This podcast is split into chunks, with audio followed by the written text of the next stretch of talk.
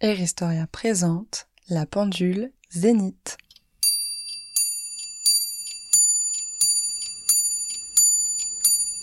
Encore cinq petites minutes et je dois sonner 15 heures. Mon carillon est prêt, mon mouvement est bien remonté. C'est toute une routine pour être précis. Et je peux vous dire que la précision, ça me connaît. Je repense au mois de juin 1957. Le 7, pour être précis. C'est le jour même où je suis sorti rayonnant de la manufacture dont je porte fièrement la signature, Zénith, sur mon cadran bombé. Je me souviens encore du jour où ma famille suisse m'a installé dans notre salon. Puisque le père était toujours en retard au dîner, sa femme a décidé de lui offrir la fameuse pendule neuchâteloise de la manufacture Zénith, toute de rouge vêtue. Et oui, je parle bien de moi. J'étais un très beau cadeau pour un passionné du style Louis XVI. On me surnommait d'ailleurs la petite Louis XVI. Je n'ai jamais compris pourquoi on me qualifiait de petite. Car j'en prends de la place. Du haut de mes 62 cm et surélevé d'un peu plus d'un mètre grâce à mon socle fixé au mur, j'attirais l'attention de toute la famille grâce à mon carillon, une belle sonnerie des heures et des demi-heures. J'avais une place de choix, avec une vue plongeante sur le poste de télévision. J'en ai vécu des moments historiques. Le plus marquant, je m'en rappelle comme si c'était hier. Il était bientôt l'heure du journal, j'étais en retard sur mon planning, ça ne m'arrivait pas souvent. Je me dépêchais pour sonner 8 heures du soir. Dans les centaines de milles de Moscou, en Sibérie, des savants et techniciens soviétiques s'affairaient autour d'un énorme engin qui devait marquer une grande conquête de la science, celle de l'espace interplanétaire. C'est le 4 octobre et la fusée porteuse du premier satellite artificiel de la Terre prend son envol.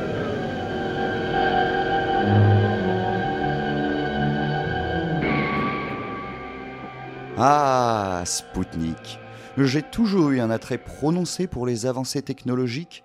Ils avaient bien caché leur jeu. J'étais estomaqué. Que c'était bien la Suisse.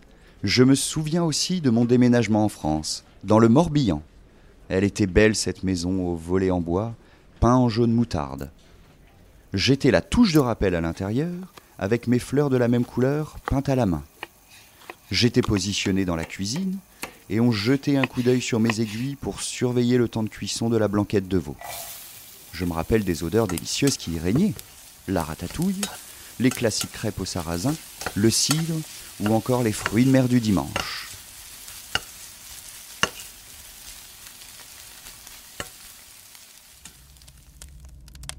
Un doux moment vécu là-bas me revient particulièrement à l'esprit. Un soir, en attendant que le dîner soit prêt, les enfants de la famille étaient assis devant le petit poste de télévision de la cuisine pour regarder le dessin animé La Belle et la Bête.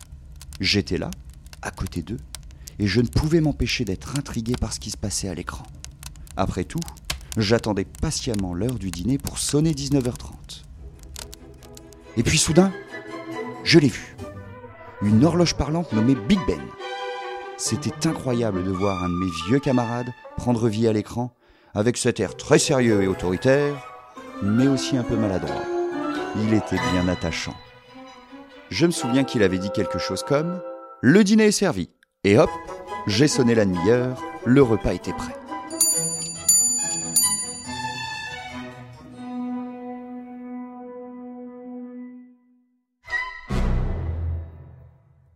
Même loin de ma Suisse natale, j'avais trouvé une nouvelle famille qui prenait soin de moi, tel un membre à part entière. D'ailleurs, c'était toujours Gaston, le fils, qui s'occupait de remonter mon mouvement, un petit rituel que nous partagions une fois par semaine. Eh bien oui, pour quelle pendule me prenez-vous? Bien sûr que je tiens huit jours entiers en donnant l'heure exacte. Aujourd'hui, me voilà à veiller sur l'équipe de Air Historia, cette nouvelle initiative du groupe LVMH, de véritables passionnés d'histoire. Vous les verriez quand leurs yeux s'illuminent à la réception d'une archive sur un de leurs trésors. D'ailleurs, attendez, j'aperçois quelque chose. Mais c'est bien ça, une affiche de catalogue des années 50 de la Maison Zénith. Je vous l'assure, j'étais en première de couverture. J'avais posé devant un dessinateur. C'était d'ailleurs un peu long, J'avais des fourmis dans les pieds à la fin de la séance. Il s'était appliqué à représenter tous mes détails. Aiguille en laiton doré, cadran en métal peint en blanc avec l'inscription de la manufacture posée fièrement au-dessus du 12, tour de chiffres romains pour les heures, tour de chiffres arabes pour les minutes, baguette et pieds dorés à la feuille d'or, un portrait très réussi.